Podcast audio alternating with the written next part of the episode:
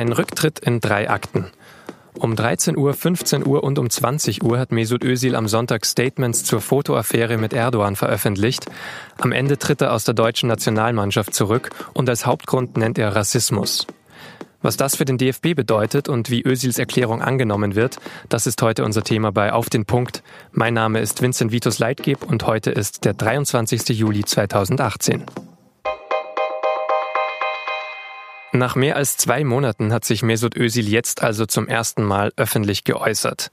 Es geht um sein umstrittenes Foto mit dem türkischen Präsidenten Erdogan im Mai.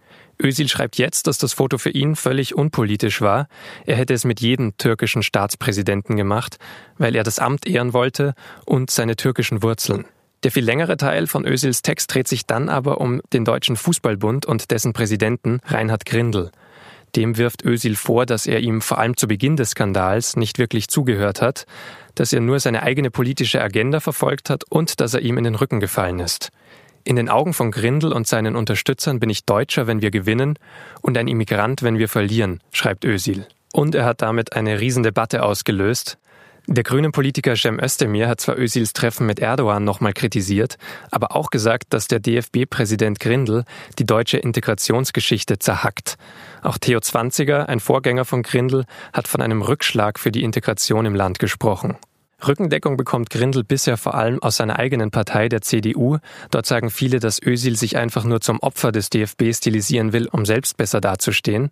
Angela Merkel hat über eine Sprecherin mitteilen lassen, dass der Sport eine große Integrationsleistung im Land erbringt und dass sie sich aber selbst nicht zum Rückzug Özils äußern möchte. Bei mir ist jetzt Martin Schneider, Leiter des Sportressorts von sz.de. Martin, was ist denn dran an Özils Vorwürfen? War das Krisenmanagement von Grindel wirklich so schlecht? Also der Hauptvorwurf von Mesut Özil an den DFB-Präsidenten Reinhard Grindel ist ja Rassismus. Also er unterstellt ihm ziemlich offen, sich ihm gegenüber rassistisch verhalten zu haben. Ähm, und das ist erstmal ein Vorwurf. Das kann man nicht belegen. Äh, da steht äh, jetzt zu dem Zeitpunkt, wo wir aufzeichnen, die äh, Erwiderung von Reinhard Grindel auch noch aus.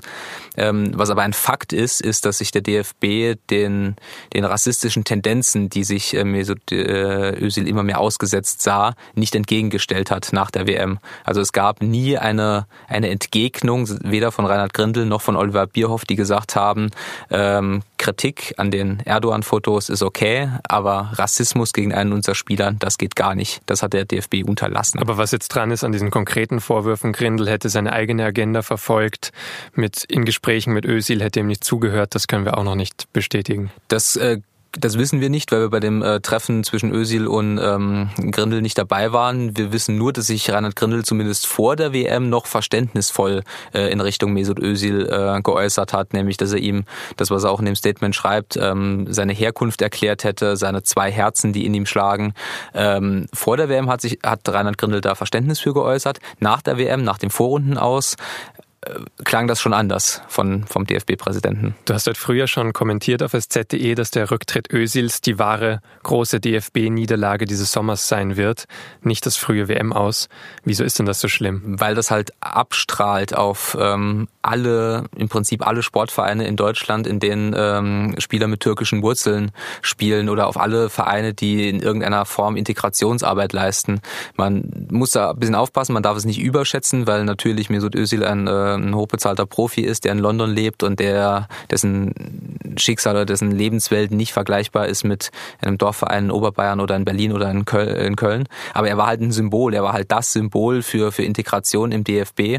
Und dass der jetzt mit massiven Rassismusvorwürfen äh, aus der Nationalmannschaft zurücktritt, da glaube ich, dass das abstrahlen wird, dass das negative Effekte haben wird, dass das die Debatte, die, die Debatte, die ja sowieso schon ziemlich scharf ist, verschärfen wird und dass das weitaus schlimmer ist als ein äh, 0-1-Niederlage gegen Mexiko und eine 0-2-Niederlage gegen Südkorea zu analysieren. Also glaubst du auch, dass es den Verband wirklich sehr hart treffen wird? Ja, der DFB verstand sich immer als Integrationsverband. Es äh, lief jahrelang äh, vor jedem Länderspiel dieser Integrationswerbespot, wo die äh, Eltern der äh, Nationalspieler Gerald Asamoah damals zum Beispiel äh, zusammen eine Grillparty gefeiert haben. Und ähm, das war ein, ein Kern oder ist eigentlich immer noch ein Kernpunkt des DFB, dass sie sich gegen Rassismus, gegen Ausgrenzung äh, äh, stellen. Und wenn dann quasi der Spieler, der äh, wie kein anderer für diese Integration stand, äh, geht mit einem massiven Rassismusvorwurf, dann trifft das den Verband natürlich sehr hart. Provokant gesagt könnte man jetzt trotzdem auch formulieren, Ösil, die Person, um die es gegangen ist, ist jetzt weg. Löst das nicht auch das Problem für den DFB auf gewisse Weise? Nein, natürlich nicht, weil ähm, diese ganze Erdogan-Affäre von Anfang bis Ende ein riesiges Problem war, sowohl der Vorgang äh, als auch die Kommunikation. Und ähm, da wird sich der DFB jetzt jetzt dazu verhalten müssen. Er wird äh, ähm, Oliver Bierhoff hat das auch in einem ZDF-Interview angesprochen, sehr, sehr viele DFB-Jugendspieler sind äh, Spieler mit türkischem Migrationshintergrund. Aktuell spielen immer noch Ilkay Gündoğan, der ja auch das Foto mit äh, Erdogan gemacht hat, spielen noch in der Nationalmannschaft und da muss der DFB eine Haltung dazu finden. Er muss äh, klar machen, warum er mit Mesut Özil umgegangen ist, wie er umgegangen ist.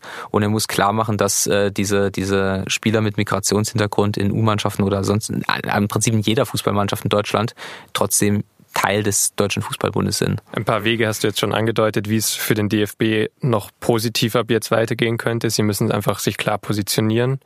Ähm, haben die noch eine Chance, dass sie da gut wegkommen? Dass sie gut wegkommen? Nein, diese Chance haben sie nicht mehr. Äh, das ist spätestens mit diesem Statement vorbei. Man kann dem DFB meiner Meinung nach da wirklich viel vorwerfen, äh, vor allem in ihrem Verhalten nach der WM, als sie, äh, als vor allem halt Reinhard Grindel Mesut Özil so ein bisschen als Alleinschuldigen hingestellt hat.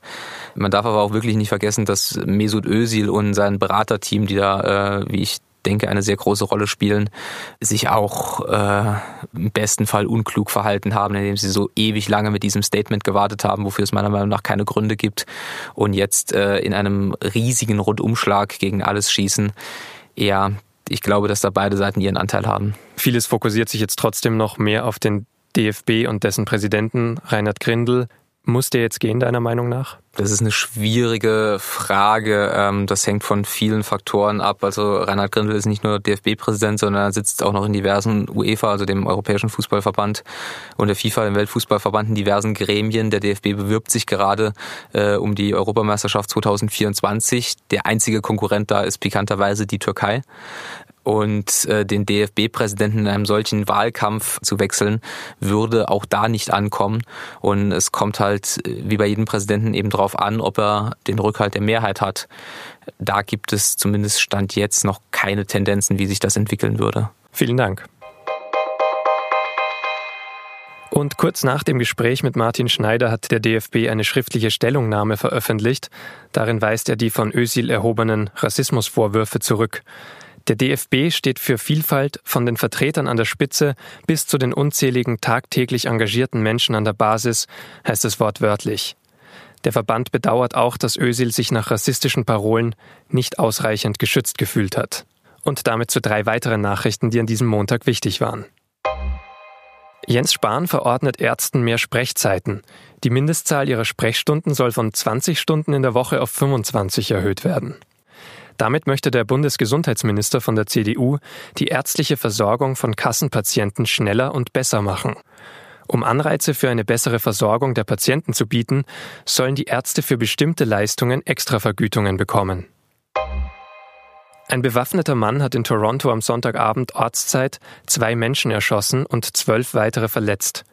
Auch der mutmaßliche Täter ist tot, wie die Polizei bekannt gegeben hat.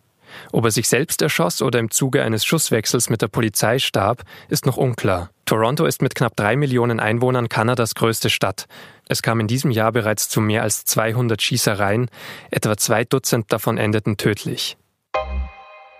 Das Parlament in Havanna hat eine neue Verfassung verabschiedet. In der wird erstmals seit 50 Jahren privater Besitz anerkannt.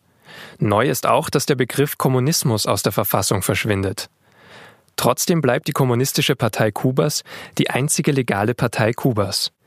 Bevor die Verfassung gilt, ist jetzt aber noch die Bevölkerung dran. Die Kubaner sollen bis November in öffentlichen Foren über die Reformen beraten und danach in einem Referendum über die erste neue Verfassung seit 1976 abstimmen.